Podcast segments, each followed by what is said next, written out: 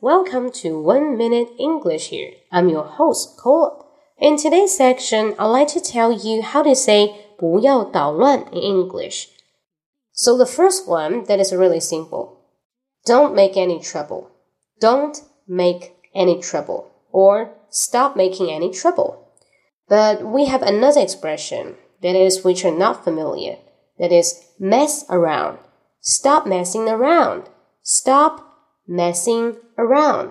Mess, M-E-S-S，它表示什么？